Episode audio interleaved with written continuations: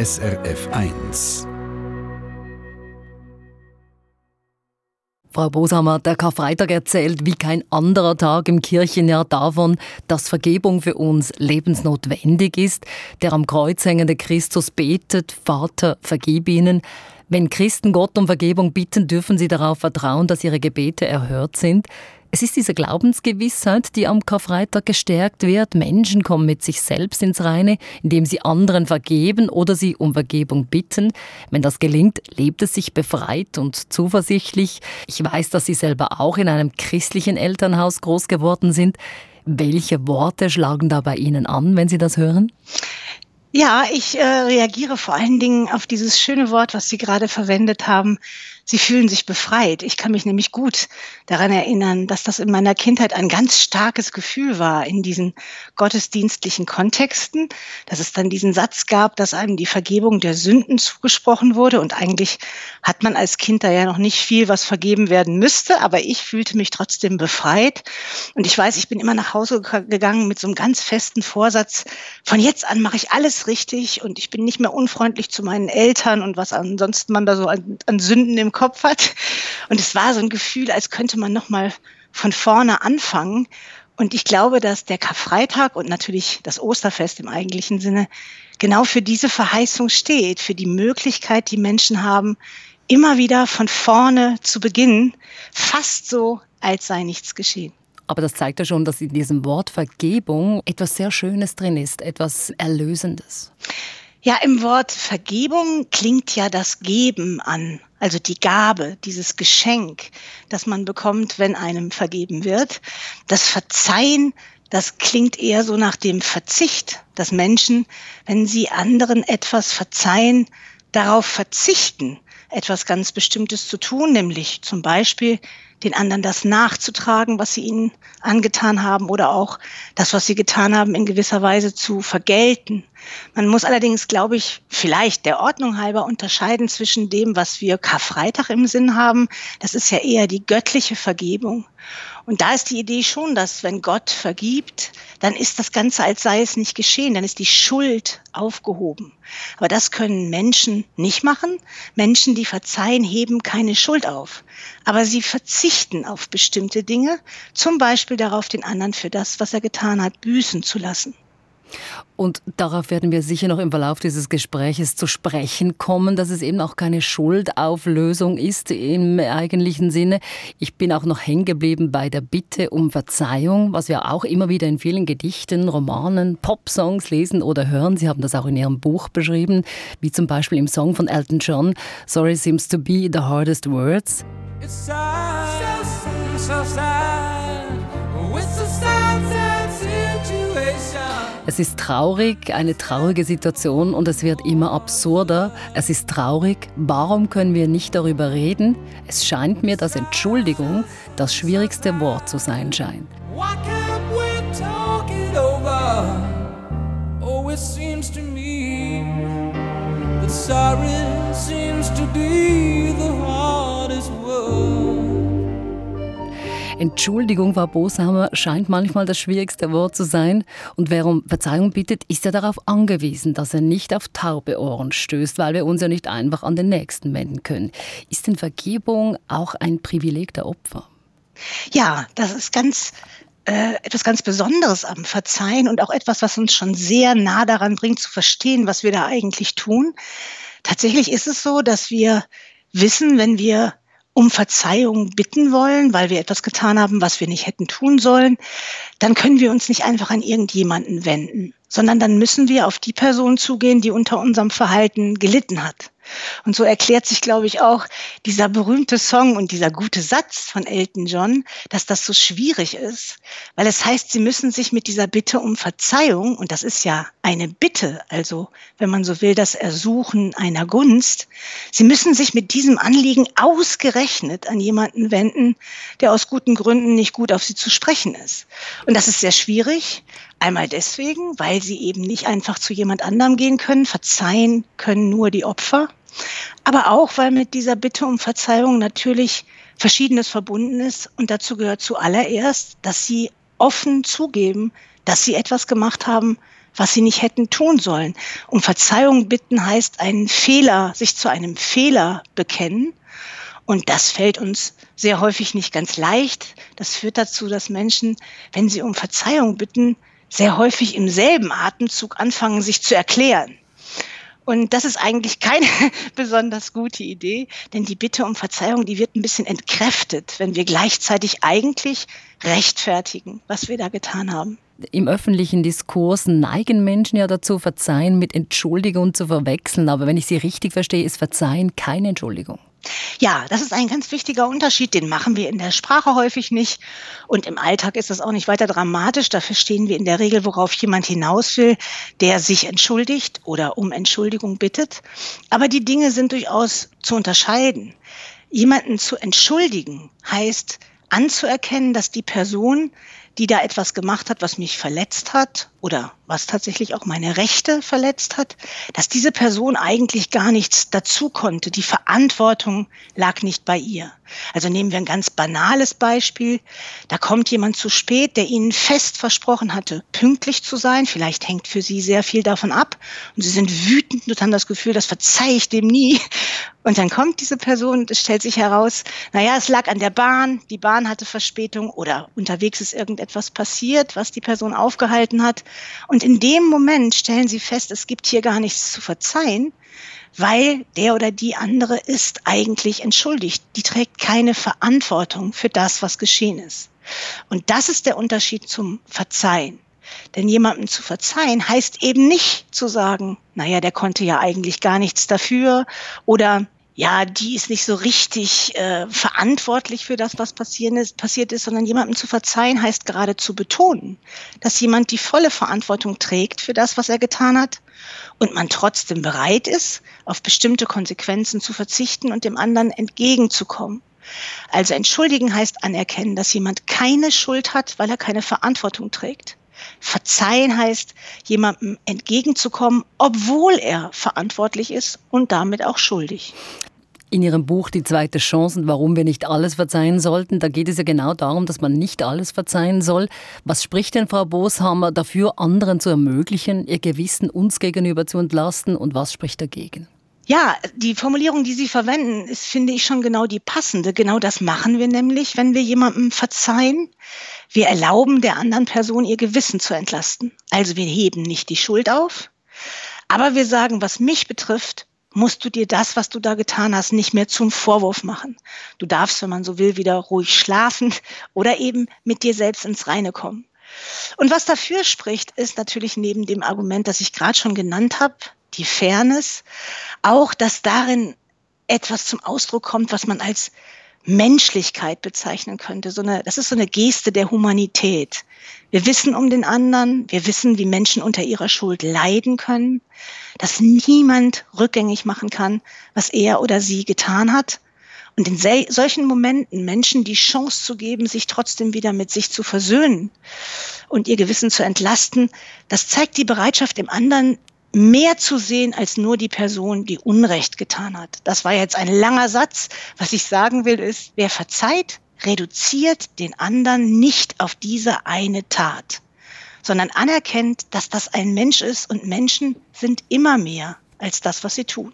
Aber Sie haben es schon erwähnt, ich bin tatsächlich der Meinung, dass das nicht immer die Option der Wahl ist, dass wir also auch manchmal sehr starke und gute Gründe haben, nicht zu verzeihen, und die haben, wie mir scheint, sehr häufig etwas mit Gerechtigkeitsüberlegungen dazu äh, zu tun, also mit dem Gedanken, dass es in Ordnung ist, wenn Menschen unter dem Unrecht, das sie anderen zufügen, auch selber leiden. Also wenn man, wenn sie es sich damit eben nicht zu leicht machen. Und ein anderer für mich sehr wichtiger Aspekt ist der Gedanke der Selbstachtung. Ich glaube tatsächlich, dass es Dinge gibt, die Menschen einander antun, die insofern nicht so schnell verziehen werden sollten, als es der Respekt vor uns selbst verlangt, dass wir es dem anderen nicht zu leicht machen. Aber gibt es denn auch so unverzeihbare Dinge, also Unverzeihliches? Ich habe immer das Gefühl, dass Menschen fast schon unglaubliche Dinge verzeihen, wenn man so zu den Nazi-Verbrechen schaut zum Beispiel. Das ist natürlich wirklich ein ganz beeindruckendes Beispiel. Und immer wieder, wenn man solche Geschichten liest, und das sind ja keine erfundenen Geschichten, sondern erlittene Geschichten von Menschen, die so furchtbare Gräuel erlebt und trotzdem verziehen haben. Immer wenn man diese Geschichten liest, jedenfalls geht es mir so, kann man es fast nicht glauben, dass Menschen imstande sind, so etwas zu verzeihen. Und tatsächlich sind die Verbrechen, die Sie hier ansprechen, ja genau das, was wir mit dem Gedanken an das Unverzeihliche verbinden. Aber ganz offensichtlich können Menschen selbst solche Dinge verzeihen. Ich glaube aber, wenn wir sagen, dass etwas unverzeihlich ist, dann meinen wir damit nicht unbedingt, dass das niemand verzeihen kann, sondern da klingt eher so etwas an wie die Idee, dass wir das nicht verzeihen dürfen, dass wir dem anderen das nicht vergeben sollten. Und ähm, das ist etwas, was einleuchtet angesichts solcher Verbrechen ganz sicher. Aber in gewisser Weise glaube ich, dass wir mit Blick auf das Verzeihen frei sind. Es gibt nichts, was wir nicht verzeihen dürfen. Es kann Gründe geben, die dagegen sprechen, aber am Ende des Tages und am Ende eines Lebens liegt es in ihren Händen allein, wie sie von ihrer diesbezüglichen Macht, kann man sagen, Gebrauch machen. Also sie entscheiden, ob sie verzeihen oder nicht. Und in manchen Fällen, wie gesagt, kann das etwas sehr Befreiendes haben, übrigens nicht nur, wenn einem verziehen wird, sondern auch, wenn man selber bereit ist zu verzeihen. Und es ist ja aber auch keine Schuldaufhebung, wenn ich jemandem etwas verzeihe. Genau. Also das eine, was man sich klar machen muss, ist, dass Verzeihen natürlich nichts ungeschehen macht. Es ist nicht so, als sei es nicht geschehen. Ganz im Gegenteil, indem wir jemandem verzeihen, anerkennen wir die Schuld und betonen die in gewisser Weise sogar. Aber wir fangen damit etwas an. Es gibt ja diese, ähm, diese Redeweise, dass man Gras über eine Sache wachsen lassen sollte. Und das ist ja so ein mächtiges Bild, weil man denkt, naja, das ist doch super, wenn da Gras drüber wächst und hoffentlich niemand kommt, der das wegfrisst, dann sieht man das ja nicht mehr. Dann ist es so, als sei es gar nicht da. Aber ich könnte mir vorstellen, dass es vielleicht hilfreich ist, das Bild ein bisschen anders zu deuten. Wenn man Gras über etwas wachsen lässt, indem man verzeiht, dann ermöglicht man es, dass aus diesem Boden, der mit diesem Unrecht gewissermaßen fast getränkt ist, dass aus diesem Boden wieder was Neues entstehen kann. Also was Grünes, was Wachsendes, was Lebendiges. Und das ermöglicht die Geste des Verzeihens, jedenfalls dann, wenn sie gelingt. Sie haben es schon angesprochen vorher kurz. Es gibt halt auch diese Situationen, wo es keine zweite Chance gibt. Wann würden Sie denn sagen, ist es richtig, dass man jemandem keine zweite Chance gibt? Ja, das Interessante ist, dass ähm, mit Blick auf diese Frage so unglaublich viel vom Einzelfall abhängt. Also so allgemeine Hinweise, glaube ich, sind etwa die, dass es gut überlegt sein will, ob man tatsächlich, wie es in der Bibel steht, siebenmal, siebzigmal verzeiht, also immer wieder verzeiht. Wenn wir erleben, dass wir es in der anderen Person mit einer Art Wiederholungstäterin zu tun haben oder einem Wiederholungstäter, jemand, der immer wieder über unsere Ansprüche hinweggeht, dann glaube ich, ist es richtig, mit dem Verzeihen zurückhaltend zu sein. Und zwar unter anderem aus dem Grund, dass wir ansonsten riskieren, dass der andere den Eindruck gewinnt, dass man es mit uns ja machen kann. Wir müssen ja auch selber unsere Rechte behaupten und hochhalten, wenn wir dafür sorgen wollen, dass andere Menschen sie nicht verletzen. Und dazu gehört eben manchmal, dass wir so eine Art rote Linie ziehen und sagen, das ist jetzt für mich unverzeihlich. Hier ist zu viel passiert oder zu oft dasselbe.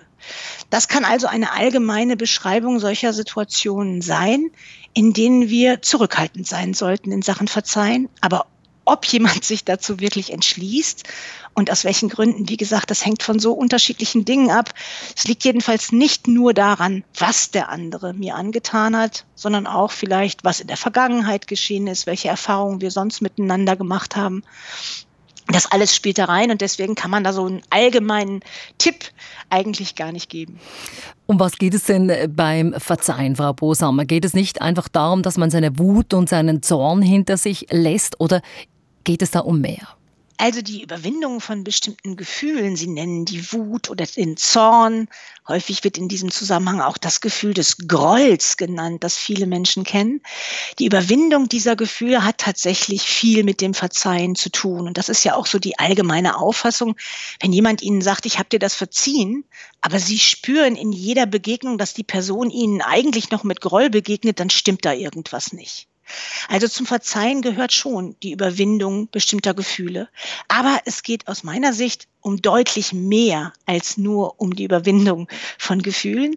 Es geht um etwas, wir hatten es vorhin schon kurz, was nur das Opfer kann negative Gefühle überwinden, das können ja auch andere. Manchmal sind ja auch andere zornig auf die Täterin oder den Täter und können diese Gefühle beherbergen und dann vielleicht auch überwinden. Aber das reicht nicht zum Verzeihen. Zum Verzeihen gehört, dass ich das, was du mir schuldest, nämlich dass du dir das zum Vorwurf machst, dass du ein schlechtes Gewissen hast, dass ich diese Schuldigkeit sozusagen aufhebe oder dich von dieser Schuld entbinde. Dass ich also, wie gesagt, sage, du darfst mit dir ins Reine kommen. Und das ist etwas, was ähm, auch deswegen wichtig ist zu betonen, weil so viele Menschen die Erfahrung machen, dass sie am Verzeihen scheitern. Sie haben das Gefühl, ich, ich kriege das einfach nicht hin. Ich kriege diese Gefühle nicht in den Griff. Und das ist ja wirklich was, was nicht auf Knopfdruck funktioniert. Da sind wir manchmal nur ganz langsam und mit ganz viel Geduld erfolgreich indem wir einfach versuchen, zum Beispiel diese Gefühle nicht länger zu nähren. Aber das andere, den Entschluss fassen, den anderen aus seiner Schuld zu entlasten, sich selbst Vorwürfe zu machen. Das ist etwas, was wir können. Das ist gewissermaßen auch zum Teil ein Willensakt. Und wenn wir den vollziehen, dann ist es manchmal leichter, die Gefühle in den Griff zu kriegen und nach und nach zu einer Haltung des Wohlwollens zurückzukehren. Also verzeihen ist nicht nur Wut überwinden, sondern eben auch eine Schuldigkeit aufheben, die der andere hat. Und das ist die Schuld, ein schlechtes Gewissen zu haben. Absolut, aber mit dem Wunsch des Vergebens, also wenn ich das möchte, da sind wir auch unseren eigenen Gefühlswelten ausgeliefert, die bewältigt werden müssen. Das ist ja, wenn ich mich in meine eigenen Erfahrungen reindenke, gar nicht so einfach, weil es ja schon sehr speziell ist. Jemand tut mir etwas an und ich möchte dann dieser Person gegenüber wieder positive Gefühle haben. Wie sehen Sie das? Also ich würde das gar nicht so stark machen. Ich glaube, es gehört vor allen Dingen dazu, dass wir mit den negativen Gefühlen aufhören. Ich denke, dass Menschen sich massiv überfordern, wenn sie denken, dass sie dem anderen dann mit besonderem Wohlwollen begegnen sollten, wenn sie ihm oder ihr verzeihen. Ich glaube, es geht eher um so eine neutrale Haltung. Ich werfe dir nichts mehr vor. Ich nähere diesen Groll nicht mehr. Ich wärme nicht bei jeder Gelegenheit diese Geschichte wieder in mir auf.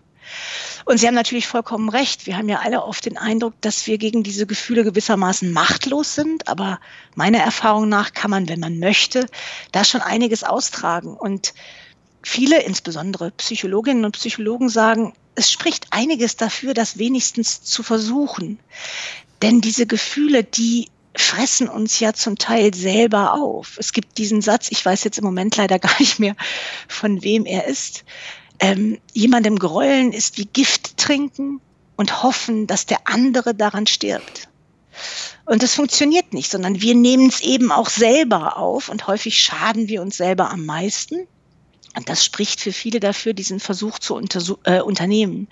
Ich persönlich würde allerdings sagen, manchmal ist es die Sache auch schlicht wert. Also mancher Frieden ist dann einfach auch zu teuer erkauft. Zum Beispiel, wenn er auf Kosten unserer Selbstachtung geht.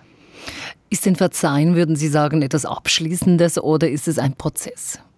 Hat natürlich immer viel damit zu tun, in welcher Beziehung die Personen zueinander stehen. Es gibt ja Menschen, die einem Unrecht tun, die man gar nicht im eigentlichen Sinne persönlich kennt wenn man zum Beispiel an Verbrechen denkt, die im Geheimen gewissermaßen geschehen oder an irgendwelche Attentate und so weiter. Und wenn man diese Leute gar nicht in seinem persönlichen Umfeld kennt, dann wird man denen ja auch nicht in diesem Sinne wieder begegnen. Und dann ist der Prozess des Verzeihens, also des Lebendigmachen von Vergebung ein ganz anderer, als wenn das zum Beispiel ein Mitglied ihrer Familie ist, das ihnen alle Nase lang wieder über den Weg läuft.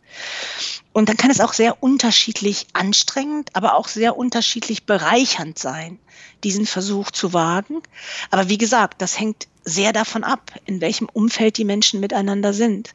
Ich habe zu Beginn meiner Beschäftigung mit dem Thema mich lange damit auseinandergesetzt, dass ja alle Weltreligionen eigentlich dieses Verzeihensgebot kennen oder zumindest diese starke Empfehlung, dass Menschen einander verzeihen sollten. Und ich habe mich gefragt, warum das eigentlich so ist, warum das so verankert ist in unserem, man möchte sagen, kulturellen Erbe. Und ich könnte mir vorstellen, aber das ist ein eine reine Vermutung, dass es etwas damit zu tun hat, dass diese Religionen aus Zeiten kommen, in denen die Menschen einander eben nicht so ohne weiteres aus dem Weg gehen konnten. Sie konnten sich von ihrer Partnerin oder ihrem Partner nicht scheiden lassen, sie konnten die Zunft nicht verlassen, das Dorf nicht, den Ort nicht. Und wenn Menschen einander immer wieder begegnen, dann hängt einfach sehr viel davon ab, dass wir Möglichkeiten finden, mit dem Unrecht, was wir einander antun, irgendwie konstruktiv umzugehen. Mit anderen Worten, dann ist es wichtig, dass wir uns darin üben, einander auch zu verzeihen. Mhm. Heute sind die Zeiten andere. Wir können einander viel besser aus dem Weg gehen. Und manchmal ist das die Trennung von Personen, die Abkehr, eine klügere Entscheidung als das Bemühen um dieses Beieinanderbleiben.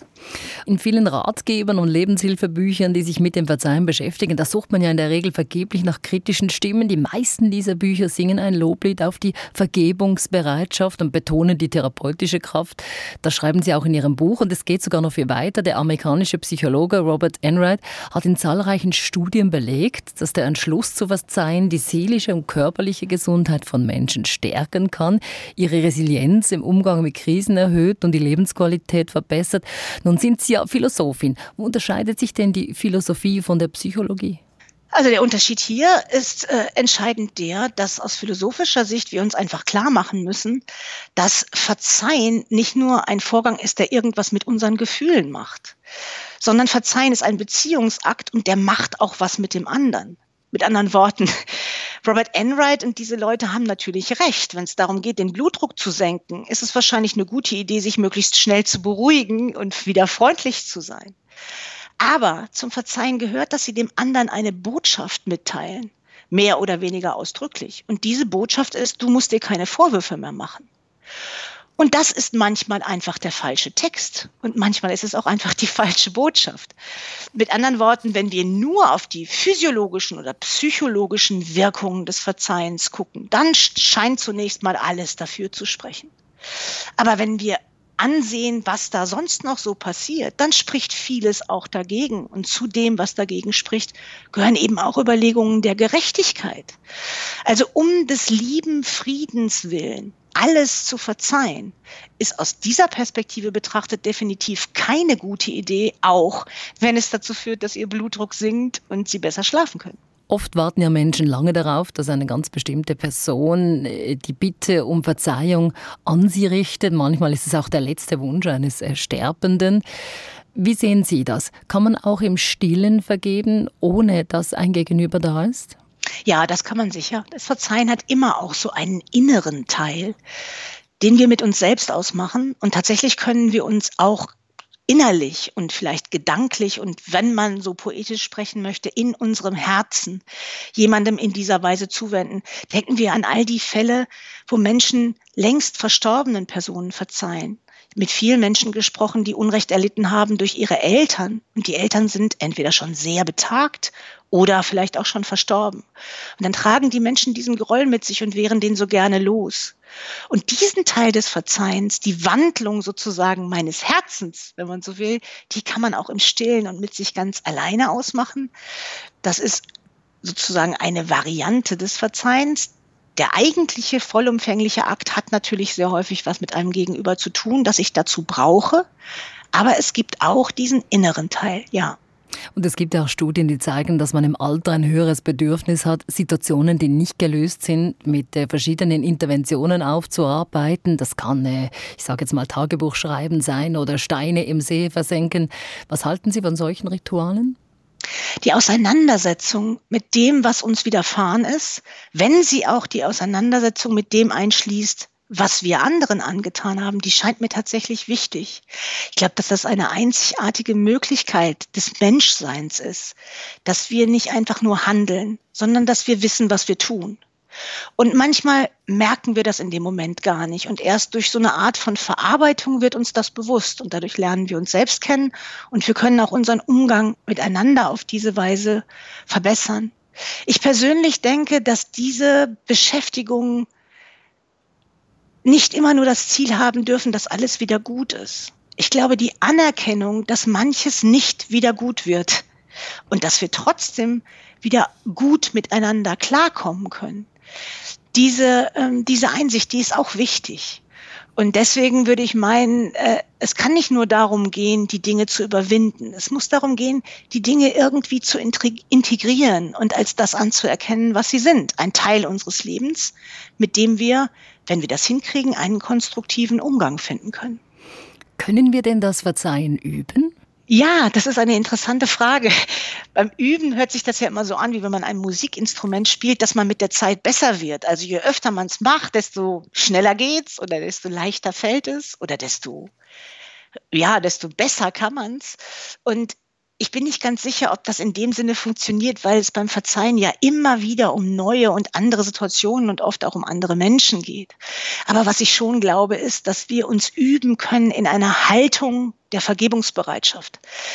Das heißt nicht, dass wir uns darin üben, immer häufiger und möglichst am Ende alles und am besten auch sofort zu verzeihen, sondern einander zu begegnen in dieser Erkenntnis, der andere ist nicht nur ein Mensch, sondern er ist immerhin ein Mensch. Und Menschen sind immer mehr als das, was sie tun. Das gilt übrigens auch für uns selbst. Also auch wenn wir uns selbst nicht verzeihen können oder uns mit uns selbst nicht versöhnen können, aufgrund von etwas, was wir getan haben, sollten wir diese Haltung der Humanität einüben. Auch ich bin ein Mensch und Menschen machen Fehler aber Menschen haben das Privileg, aus diesen Fehlern etwas lernen zu können und das Verzeihen kann uns manchmal dabei helfen. Frau Bosnhammer, ich danke Ihnen ganz herzlich für dieses Gespräch und wünsche Ihnen einen schönen Karfreitag und schöne Ostern. Dasselbe für Sie und auch danke meinerseits. Eine Sendung von SRF1. Mehr Informationen und Podcasts auf srf1.ch.